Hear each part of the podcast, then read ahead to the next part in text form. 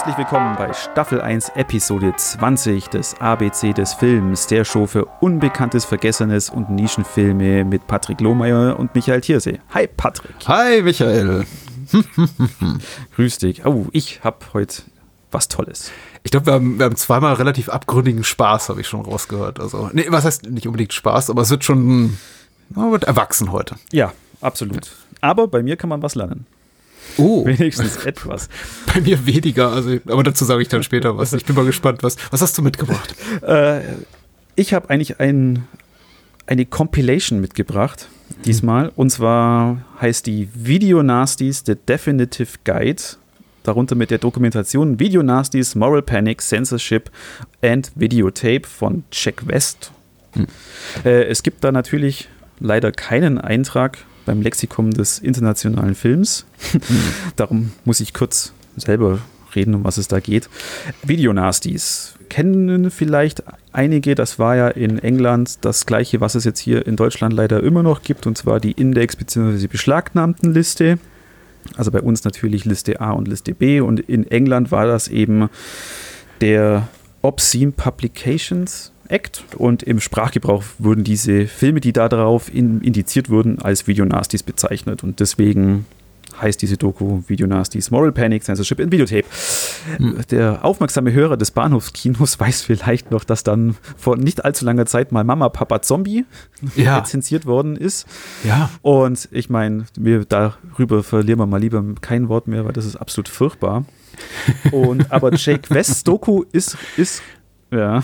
Jake Westbrook ist relativ gut, weil er äh, sehr unvoreingenommen diese, die Geschichte, wie das dazu kam, dass diese, also erstmal, er beleuchtet die Geschichte einfach wie Home Video in England explodiert ist, dass es da ganz viele Labels gibt und eben kein, keine äh, Altersklassifikationen für den Videobereich äh, existiert haben und deswegen das Ganze frei wild, ein freier Markt war. Und dann ja tut er eben die Geschichte erzählen, wie dann eben äh, ein paar einflussreiche äh, Leute eben wirklich Druck aufs Parlament ausgeübt haben, die dann eben die Moral hochgehalten haben, eben wie bei allem, was früher Fernsehen war oder Comics, waren dann jetzt eben die Videofilme, die die Jugend des Landes korrumpiert und zu Mördern, blutrünstigen Mördern natürlich macht. Und Satan darf auch nicht fehlen. dann wurde eben diese Bill, äh, ging dann durch das Parlament und dann eben sowas wie bei uns jetzt eben Liste A und Liste B ist dann dieser Obscene Publications Act. Und die Doku macht es ganz, ganz interessant. Es sind Filmemacher, äh, kommen zu Wort. Es kommen auch wirklich die Leute zu Wort, die da äh, diese Bill auch wirklich verfasst haben. Und äh, der Film verurteilt niemand. Der Film verurteilt die Fans nicht. Der Film verurteilt die, die Leute nicht, die da eben da, dahinter gestanden haben. Und er wirft ein paar obwohl es eine großen, größtenteils eine Talking Heads Dokumentation ist, äh, wirft er ein paar nette Gags rein, äh, eine, eine Logo-Show von diesen ganzen alten Videosachen und äh, der Unterschied zwischen, zwischen Betamax und VHS zeigt er, indem er eben die unterschiedliche Bildqualität dann auch eben zeigt auf dem Bildschirm oder eben das berühmte Tracking hin und her. ähm, und er lebt aber auch halt davon, dass er wirklich interessante Gäste hat. Und da komme ich jetzt aber eigentlich von der Doku weg, weil eben, guckt euch, wer sich interessiert, guckt euch die Doku an, die ist immer noch erhältlich, ganz normal. Aber ich möchte über die Definitive Guide reden. Und zwar das 3-Disc-Set, das es damals gab. Das gibt's, das kann man immer noch im Gebraucht für ungefähr 30 Pfund erwerben. Und jedem Fan, uh. der, und jedem Fan äh, empfehle ich das, weil auf der Disc 2 und 3 sind alle diese Filme, äh, werden da einzeln einzeln behandelt und zwar mit wirklich interessanten Gästen wie ähm, Alan Jones, der Filmkritiker, oder ähm, Kim Newman oder auch Regisseur Neil Marshall oder Regisseur Christopher Smith, den manche vielleicht kennen von Triangle oder eben äh, Dr. Patrick McCormack, die äh, Filmwissenschaft studiert, die da auch eine sehr, der, immer sehr tolle Beiträge hat. Die heißt Patricia, wollte ich nur der Vollständigkeit halber sagen, nicht Patrick. oh, Entschuldigung, Patricia, ja. Verzeihung, mhm. natürlich. Patricia McCormack. Mhm und die jeden einzelnen Film äh, behandeln und danach wird auch noch der Trailer zu diesen Filmen gezeigt. Und für den äh, geneigten B-Movie-Freund ist da wirklich saugutes Zeug dabei. Ich meine, diese, äh, es gibt 39 Filme, die noch bis zur Auflösung dieses Obscene Publications Act im Jahr 2000 2000 Du, 2000 ich hoffe das. genau Mhm. 2000 gab es eben also noch 39 Filme, die auf dieser Liste wirklich äh, fest in Stein gemeißelt standen und das waren halt Sachen wie Absurd, SX Experiment Can, Cannibal Ferox, Cannibal Holocaust und so weiter und so, und so fort. Also alles, was das B-Movie-Herz höher schlagen lässt. Last House on the Left, also ursprüngliche und so. Und eben die Filme werden dann alle rausgepickt und eben auch mit den, mit den tollen Trailern da, dabei und in dieser schönen, grieseligen VHS-Qualität. Al- Allein die Trailer sind es schon wert, dieses Diskset zu, äh, zu besitzen. Aber wirklich, was toll macht, ist wirklich, dass da jeder davor noch eine Meinung da hat oder das auch einordnet. Warum ist dieser Film, landete der auf dieser Liste? Warum gerade Driller Killer von Abel Ferreira, der eigentlich nur wegen dem Boxcover auf dieser Liste landete? Auf der dritten Disc sind dann noch diese 33 Filme, die dann. Ja, was heißt nur? Ich muss ja mal sagen, A- Abel Ferraris, also der äh, Driller Killer hat, hat auch ein wirklich fieses Cover-Artwork. Also, Also, ich verstehe ja, schon, ja. dass da zumindest hier irgendwie Moral Panic People hier an die Decke Genau. gehen, wenn sie sowas sehen. Aber, aber eben darauf, darauf, wird- darauf wird eben eingegangen und nicht, nicht das und eben neutral, ganz neutral. Okay, klar hat dann die Regierung eingreifen müssen, weil gucken Sie sich das Cover zu Driller Killer an. Das kann man doch keinem, in keinem Supermarkt oder Kaufhaus anbieten. klar. Super interessant, super, super toll, super lang. Wer sich das Ding wirklich reinziehen will, das sind fast 13 Stunden. Also mit allem. Mit Bildergalerie, mit Bonusmaterial. Aber auch das ist alles interessant. Es sind 50 Minuten nur von Company Credits. Also, wo nur die Company Credits, die so uralte äh, Vertriebsfirmen in England, von denen keiner mehr was hört, die gar nicht mehr existieren.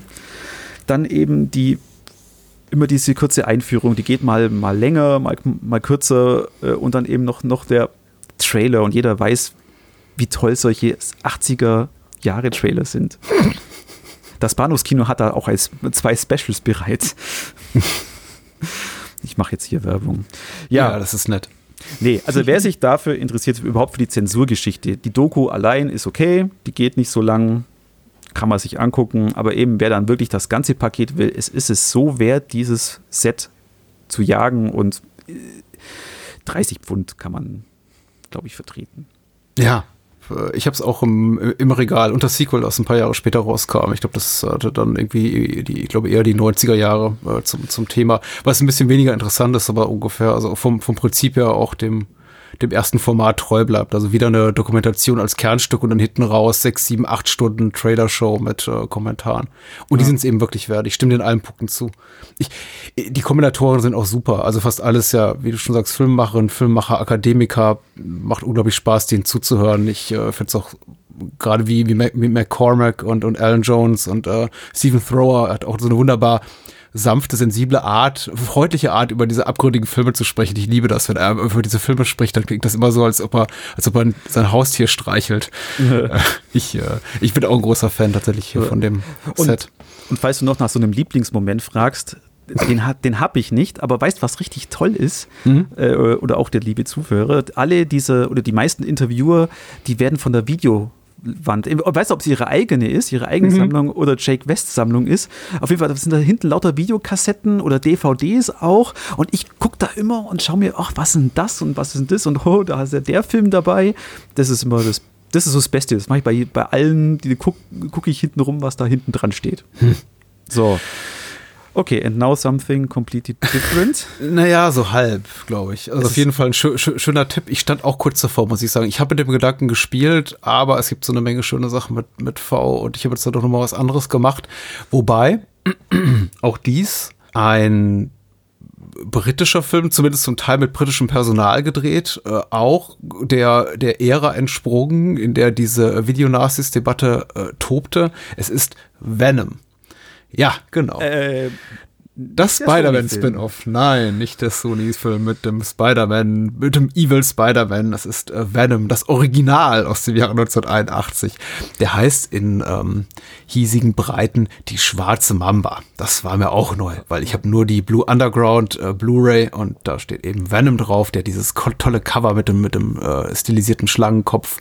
Das ist spitze. Und äh, was der Filmdienst dazu zu sagen hat, das Lexikon des internationalen Films ist folgendes. Ich glaube nichts Gutes, aber ich bin mal gespannt. Eine perfekt geplante Kindesentführung scheitert an einer zufällig anwesenden Giftschlange, die alle Bösewichter nacheinander zur Strecke bringt. Nervenaufreibender äh, britischer Thriller, dem trotz prominenter Besetzung keine glaubhafte Figurenzeichnung gelingt. Aneinandergereihte Schockeffekte müssen die fehlende Spannungsdramaturgie ersetzen. Das überrascht mich jetzt nicht wirklich. Es ist auch tatsächlich so, ich gucke schon mal ganz gerne nach, wie sehr werden Filme geliebt, die ich hier empfehle. Und meistens ist es so, dass Sachen, die ich für gut befinde, auch so ganz gutes IMDb-Rating haben oder in der OFDB ganz gut dastehen oder bei Letterboxd eben drei, vier, fünf Sterne Bewertung haben. Bei Venom ist das nicht so. Die meisten Menschen, von denen ich weiß, mögen diesen Film nicht besonders gerne. Was ich nicht verstehe. Ein wunderbarer Exploitationer, relativ knackig, kurz mit 93 Minuten. Es ist nicht nur ein tolles Home Invasion Movie, es ist auch eben äh, lupenreiner Tierhorror und äh, Geiselnahme-Thriller. Ich finde es super. Es mhm. bringt eigentlich fast alles zusammen, was ich gerne mag. Auch einen ganz tollen Cast, den haben wir jetzt so gar nicht erwähnt.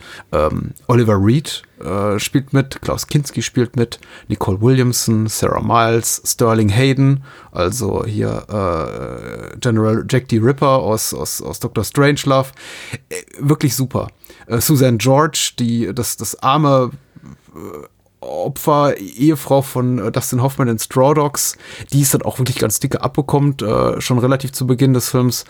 Ähm, wirklich wahnsinnig prominent besetzt und auf dem Regiestuhl beinahe auch hochkarätig besetzt. Der Film war nämlich ursprünglich ein Projekt von Toby Hooper, Oh. Und äh, Toby Hooper hat sich mit allen überworfen am Set. Es gibt da unterschiedliche Berichte zu, aber anscheinend hat er es nicht länger geschafft, als irgendwie eine Woche auf dem Regiestuhl zu bleiben. Und dann haben eben einige äh, äh, seines, also des beteiligten Personals, insbesondere vor der Kamera, gesagt, wenn Toby Hooper bleibt, dann gehen wir. Und dann hat man eben Pierce Haggard dahingesetzt, der jetzt namentlich nicht so bekannt ist, aber tatsächlich auch ein sehr kompetenter Filmemacher, der hat auch ein paar, paar schöne Sachen ge gemacht. Er, und das ist auch äh, spannend, tatsächlich, da sind wir, werden wir schon wieder so ein bisschen Meta, genau wie bei dir. Also wir verlassen eigentlich den eigenen Fi eigentlichen Film, sondern gehen auch so ein bisschen Richtung Bonusmaterial auf der Blu-ray. Ich fand es ganz spannend, von Pierce Haggard zu hören, was da eigentlich genau passiert ist. Und er selber sagt auch, der Film ist nicht das, was er machen wollte, zu teilen, auch in, in seiner Meinung nach eine verpasste Chance. Und er war froh, als das Ding einfach vorbei war. Aber Klaus Kinski hatte da nichts damit zu tun diesmal. Nee, ja, also Oliver Reed und Klaus Kinski haben schon Temperament, das ist auch sehr bekannt und äh, sie waren schon äh, sehr, sehr fordernd. Also Kinski ist erstmal schon mal voll geladen da angekommen, was komisch ist, weil in der Zeit meinte man, er hat irgendwie fast alles gespielt, aber nein, er hat nicht alles gespielt, er hat äh, eine, die, die, ähm, den, den Wunsch Steven Spielbergs, ihn als Nazi in, in Raiders of the Lost Ark zu besetzen, ausgeschlagen, weil er gesagt hat, nee, ich mache Venom. Und dann kommt er tatsächlich nach, nach, nach London ins Filmstudio und dann trifft er auf Toby Hooper und es gibt erstmal Krach. Was, und, was äh, ernsthaft, das habe ich gar nicht gewusst. Und dann sagt ihm irgendjemand, hättest vielleicht doch einen Steven Spielberg-Film machen sollen. Nein! Und dann verschwindet Toby Hooper und dann kommt irgendwie so ein zweitklassiger britischer Regisseur, also nicht zweitklassig qualitativ, sondern eben einfach unbekannt und sagt, äh, ich mache jetzt hier weiter. Und da kannst du dir vorstellen, ungefähr wie es am Set wahrscheinlich abging.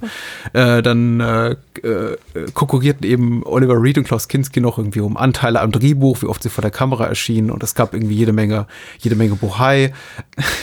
es ist, es muss wirklich ein ziemliches Chaos gewesen sein. Also, mhm. Also äh, Pierce Haggard ist maßgeblich in, in, meiner kleinen beschränkten Wahrnehmung dafür be bekannt, dass er den letzten Peter Sellers Film gemacht hat. Das boshafte Spiel ist Dr. Fu Manchu, den ich früher ganz toll fand, aber ich glaube, der heute hochgradig rassistisch ist und den man eigentlich nicht mehr gucken darf.